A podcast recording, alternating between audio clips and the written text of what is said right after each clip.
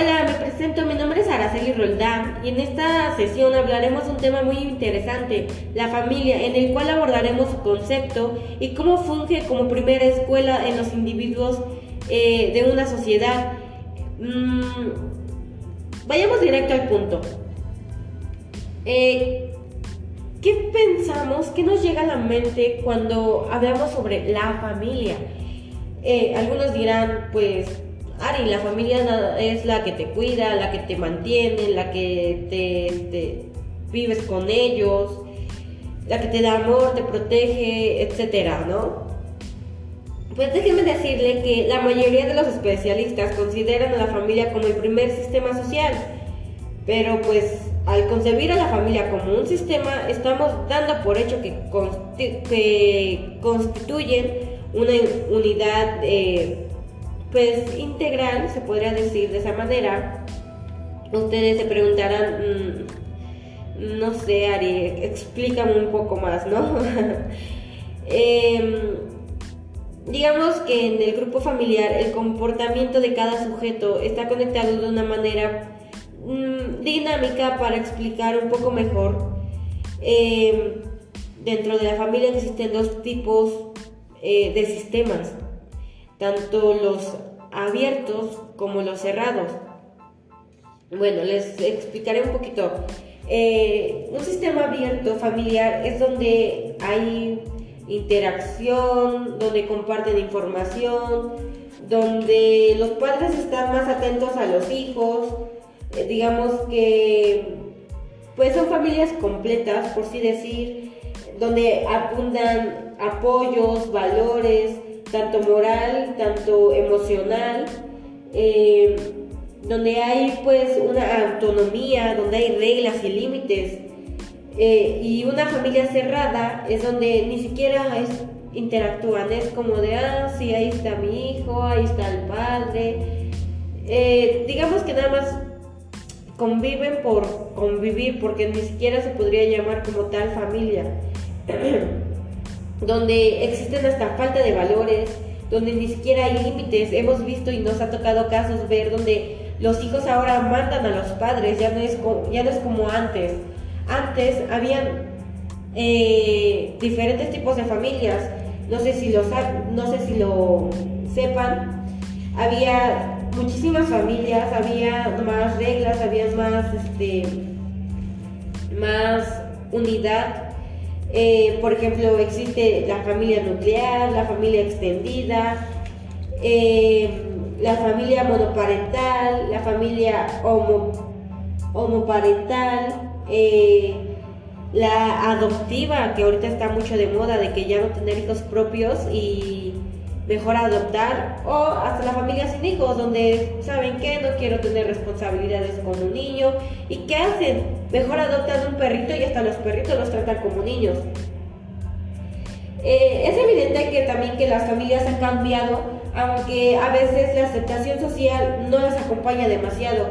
En un estudio, eh, varias familias dijeron que los prejuicios y los estereotipos los molestan demasiado tanto a quienes dan, tanto a quienes reciben. ¿Por qué? Porque si tú das bullying a una familia, es porque no estás bien en casa, no pasa... ¿Qué pasa, digamos? ¿Qué está sucediendo ahí? Yo solo les puedo decir que normalicen las nuevas formas de, ser una familia. Eh, hace mucho tiempo eh, existió, una, existió una familia donde hasta el, hasta el marido le daba permiso a la mujer eh, meterse con otros miembros de la misma comunidad. A ver, ¿cómo la ven? Interesante, ¿no? Pero bueno, dirá mi abuelita, eso ya son otros tiempos. Ahorita las familias que están, mm, no de moda, sino que las familias que son más comunes de encontrar son las familias nucleares, donde existe pues un padre, una madre, hijos. Eh, se podría decir que es una familia tradicional, donde nada más son ellos y ya, o hasta una mascota. Y la familia extendida, donde hay pues diversos familiares, donde está la madre, el padre, los hijos, el abuelo, el tío, o hasta los primos. Y pues la familia adoptiva, donde pues ya vemos muchos que prefieren ya no tener hijos y mejor prefieren adoptar. Asimismo, pues a la familia sin hijos, como les mencionaba hace, rato. Eh, hay familias que dicen, yo no quiero responsabilidades, yo no quiero tener un hijo, estoy bien con mi perrito, con mi gatito, con el animal que gusten.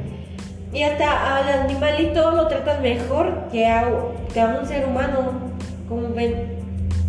A mí me ha tocado ver a, a, este, a, personas paseando a su perrito y hasta el perrito lleva ropa.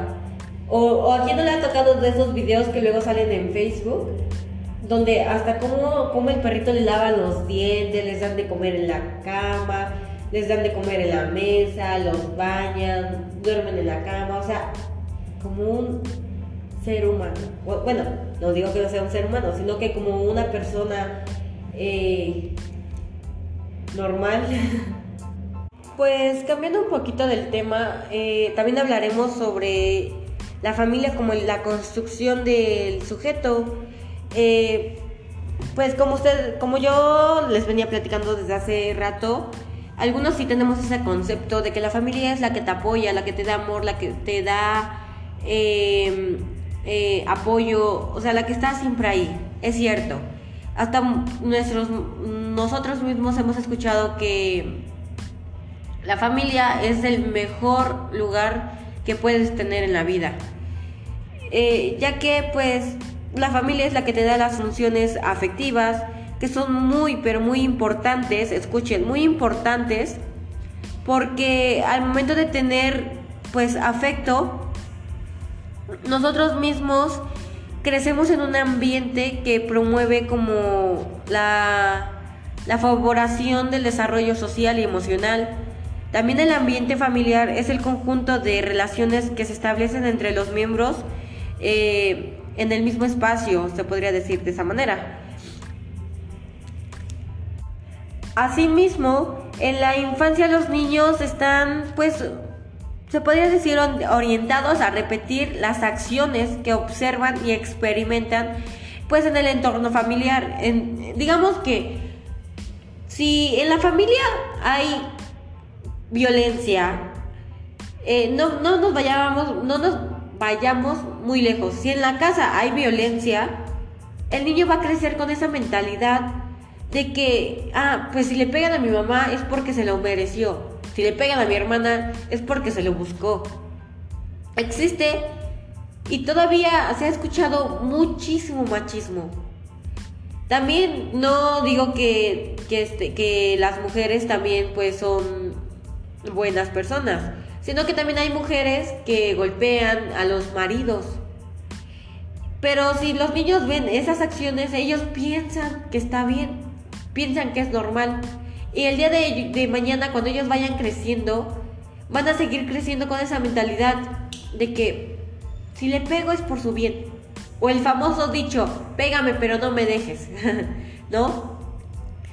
Eh, tenemos que tener muy, mucho cuidado en cómo, cómo está nuestro entorno, de en qué, qué, este, qué ambiente le vamos a dar a los niños, ¿Qué le podemos ofrecer más que nada? Ya que como padres tenemos pues muchísima responsabilidad eh, y muchísima influencia en su comportamiento, ¿eh? Ya que pues somos los encargados de dar valores, de enseñarles este afecto, aceptación. Asimismo también le tenemos que enseñar que, que hay rechazos, éxito y hasta fracasos, ¿por qué no? Menos, pues, mm, yo creo que el ambiente más sano para unos niños sería donde, donde hay este, confianza, eh, que se favorezca la seguridad, eh, también donde haya pues personalidad, porque pues luego les dicen a los niños, no, tú tienes que ser igual que tu mamá, tú tienes que ser igual que tu abuelo. Y estamos ahí picándolos, picándolos hasta que los veamos que seamos igual que, que ellos. Y no, o sea, todos necesitamos tener nuestra propia esencia. También asimismo, pues tenemos que enseñarle a los niños a ser un poco autónomos, donde tenemos que enseñarles que no siempre la vida es un camino de rosas, no es un jardín lleno de flores. Eh, también tenemos que enseñarle a los niños que allá afuera hay diferentes eh, personas, eh, diferentes valores, ¿por qué no? Porque si nosotros a, nuestros hijos no les enseñamos respeto, obviamente afuera no van a respetar a nadie. Si en nuestra casa hay violencia, como los decíamos hace rato, los niños van a crecer con esa mentalidad y allá afuera mm, van a ser también un, ahora sí que perdón por la palabra, pero van a ser los niños un desastre. Eh, no digo que también los niños, sino que cuando vayan creciendo van a ser personas que, que ni siquiera los van a querer tener en ese entorno. Donde van a decir, no, ahí viene Juanito, Juanito es así, es así, es así. O sea, no permitamos que lleguemos hasta ese punto. Estamos de acuerdo que si a un niño no se le da afecto, no se le da amor, puede afectar demasiado su autoestima eh, y el niño se puede volver violento, agresivo, sin respeto, sin empatía. Y, así va a ser, así va a ser su modo de, ser. Y no digo que, está mal, eh, es porque algo, algo faltó en su infancia. ¿Y qué faltó? Pues faltó eh, lo que estábamos hablando, una familia abierta, un sistema abierto, donde no hubo empatía, no hubo amor, no hubo eh, límites, no hubo este alguien que le demostrara amor. O hay veces que hasta los papeles cambian. Por ejemplo, si a un niño no le demostramos amor, no puede ser violento. A lo mejor hasta puede ser como más, mm, podría decir como más incrédulo. Cualquiera, cualquier persona le puede venir y decirle, ay, te quiero. Y el niño se va a empezar a endulzar, le empezamos a endulzar el oído y va a empezar a caer en qué? Eh, por ejemplo, no en secuestros. Si hay un niño que no tiene afecto, no tiene amor y una persona le empieza a hablar bonito, el niño se va a sentir seguro ahí, va a decir, pues si en mi casa no me dan ese amor, pues aquí sí me lo dan. Y el niño va a empezar a sentir bonito, se va a sentir querido, se va a sentir amado. Y, y hasta se lo pueden llevar, ¿no? O, o en el caso de las señoritas, hemos visto a muchas señoras, señoritas, perdón, muchas jovencitas que se juntan a, a una temprana edad. ¿Por qué? Porque a veces eh, ellas se libran de su casa porque dicen, ay, ya, ya no soporto mi casa, ya no soporto estar en mi familia, ya no soporto a mi mamá, ya no soporto a mi papá, eh, porque siempre es lo mismo, las reglas, em, no me dejan salir a fiestas, no me dejan ir a, a ni siquiera comprar la tienda, ¿no? Y ellas piensan que saliéndose de su casa van a estar mejor, van a tener una vida de princesas, porque pues siempre eh, dicen por ahí, les baja la luna y las estrellas, ¿no? Y en su mente piensan que, este, que van a estar mejor estando con otra persona, con esa persona que les habla bonito, que les dice que las va a tratar como, como reinas. Y a veces no, no sucede así, simplemente, no, ya llegaste a mi casa, lávame, cocíname, planchame, ¿no? Eh, este, pues ahí es donde vemos donde, donde en su casa, ¿qué, faltó? Confianza, ¿no? Eh, faltó amor, pláticas, o sea, para crecer niños saludables, niños buenos, tenemos que tener pues diferentes valores como la confianza, eh, saber cómo protegerlos, cómo ponerle hasta, hasta retos, ¿no? Eh, cómo comunicarnos pues empáticamente, eh, también pues comprometernos, ¿no? Porque pues si no hay compromiso y tienes un niño, pues entonces ¿qué, qué va a pasar? Asimismo, pues nosotros somos la, primera escuela de los pequeños, donde digamos que hablar de familia y de escuela es hablar en primer lugar de la responsabilidad de los padres eh, de la educación de los niños. En segundo lugar, es la necesidad de una, de una colaboración eh, pues más estrecha entre los padres y los educadores. Eh, ya que pues digamos que la participación de los educadores no es tan grande como la colaboración de, de los progenitores. Mm, mm, la, la familia es una institución básica, donde ya habíamos hablado que existe, eh, pues, que existe la sociedad y además se puede, pues, considerar la más importante de las, de los primeros años, se podría decir. Es en la cual, pues, nos, nos refugiamos, donde estamos más a gusto, donde empieza nuestra socialización y el aprendizaje de, tal manera que lo que aprendemos en casa, enseñamos en la escuela, enseñamos en, el trabajo, en cualquier, en cualquier lado que vayamos, eso es lo esencial y lo primordial que podemos enseñar. Cómo fuimos en casa. Em, también digamos que la familia, como bien lo decíamos, es la primera escuela que tenemos, es donde nos enseñan muchas cosas y ya llegando a la escuela, eh, en la educación,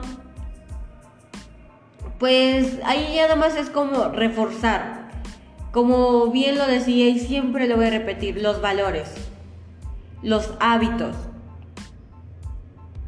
Además de, convivir, pues tenemos que aprender pues de conductas, comportamientos y pues otras series sociales que son pues fáciles se podrían decir de aprender dentro de la familia, aunque no debemos olvidar el papel de las otras instituciones donde nos ayudan a reforzar pues como les decía los valores y muchas pues cosas y muchos conocimientos nuevos. También es necesario tener canales de comunicación y una acción coordinada para que los niños se desarrollen pues intelectualmente, emocionalmente, socialmente en las mejores condiciones. Eso sí, en las mejores condiciones. Mm, no sé si en este podcast me, está escuchando alguna maestra, alguna psicóloga, eh, docentes o de las que se quieren este, eh, especializar en, los niños, ¿saben? Eh, ¿A qué me refiero? Nosotras como docentes, porque pues yo, yo estoy en una licenciatura para trabajar con niños, nosotras como docentes tenemos que tener eh, conscientemente que no son nuestros hijos, en primer lugar. En segundo lugar, nosotros somos las personas más importantes para ellos. ¿Por qué? Porque si un niño eh, no está bien en casa, él va a buscar un refugio y nosotros seremos ese refugio. Seremos esas personas que estemos ahí con ellos, donde los escuchemos, donde, donde los apoyemos eh, y donde ellos se sientan felices y estables. Sé que también nosotros no tenemos que meternos tanto. ¿Por qué? Porque no es un una situación que nos que nos este, comprometa, ¿sabe? Eh, ¿A qué me refiero? Si nosotros empezamos a notar que nuestro niño no está bien emocionalmente, no podemos decirle a la mamá, oiga, señora, su hijo está mal, ¿qué pasa o qué tiene? O sea, no, primero tenemos que indagar. ¿En qué indagar? En hacer eh, pequeños trabajitos donde el niño eh, empiece a hablar su subconsciente. Mm, como por ejemplo en, el dibujito de, una personita, eh, haciendo una casita, un arbolito, para saber cómo están ellos. donde ellos nos cuenten sus miedos, donde ellos nos cuenten qué les pasa, pero obviamente por medio de juegos después de eso nosotros podemos empezar a crear pequeños talleres donde también involucremos a los padres. ¿Por qué? Porque si los padres no están conscientes de lo que estamos ahorita, por ejemplo, hablando de la importancia que tienen ellos como progenitores, nunca la tendrán. Eh, tenemos que, que ser empáticos también, porque obviamente si, si nuestra familia, la familia del pequeñito, no está bien emocionalmente, no podemos hacer nosotros mucho. No podemos ir y cambiar a la familia y decirle, ¿saben qué, señores? Eh, no hagan esto, no hagan aquello. Pues no, no sabemos ni siquiera si, si el niño nos viene a contar lo que está pasando en casa, no sabemos si lo lleguen a golpear, de que por qué fuiste a contar, de por qué esto, por qué aquello. No. Eh, no nosotras como docentes tenemos que ser como una seguridad para los niños, tenemos que enseñarles demasiadas cosas. Asimismo, eh, enseñar pequeños talleres donde los padres convivan un poco más con los niños, donde el subconsciente tanto de los padres, tanto de los niños salga a la luz. Eh, ¿Para qué? Para saber cómo podemos ayudarlos y apoyarlos. También enseñar de valores. Los valores son muy, muy, muy importantes. Eh, en conclusión, yo podría decir que no dejemos que nuestros niños crezcan este, en un entorno, mm, podría decir, este, tóxico. Ya que ellos son el futuro del mañana, son el futuro de las familias, son el futuro de, lo que estamos dejando ahorita. Yo soy docente y a mí me gusta ver a mis niños felices, contentos. Luego, luego me llegan a contar de que ellos quieren ser doctores, quieren ser este, enfermeras, quieren ser arquitectos. Pero si nosotros les cortamos las alas desde pequeñitos, si no les damos amor, no les damos valores, no les damos apoyo, no les brindamos esa seguridad que ellos necesitan, ¿a dónde van a ir a parar esos niños? ¿Ustedes creen que van a tener una familia feliz, una familia estable, una familia llena de todo lo que hemos hablado?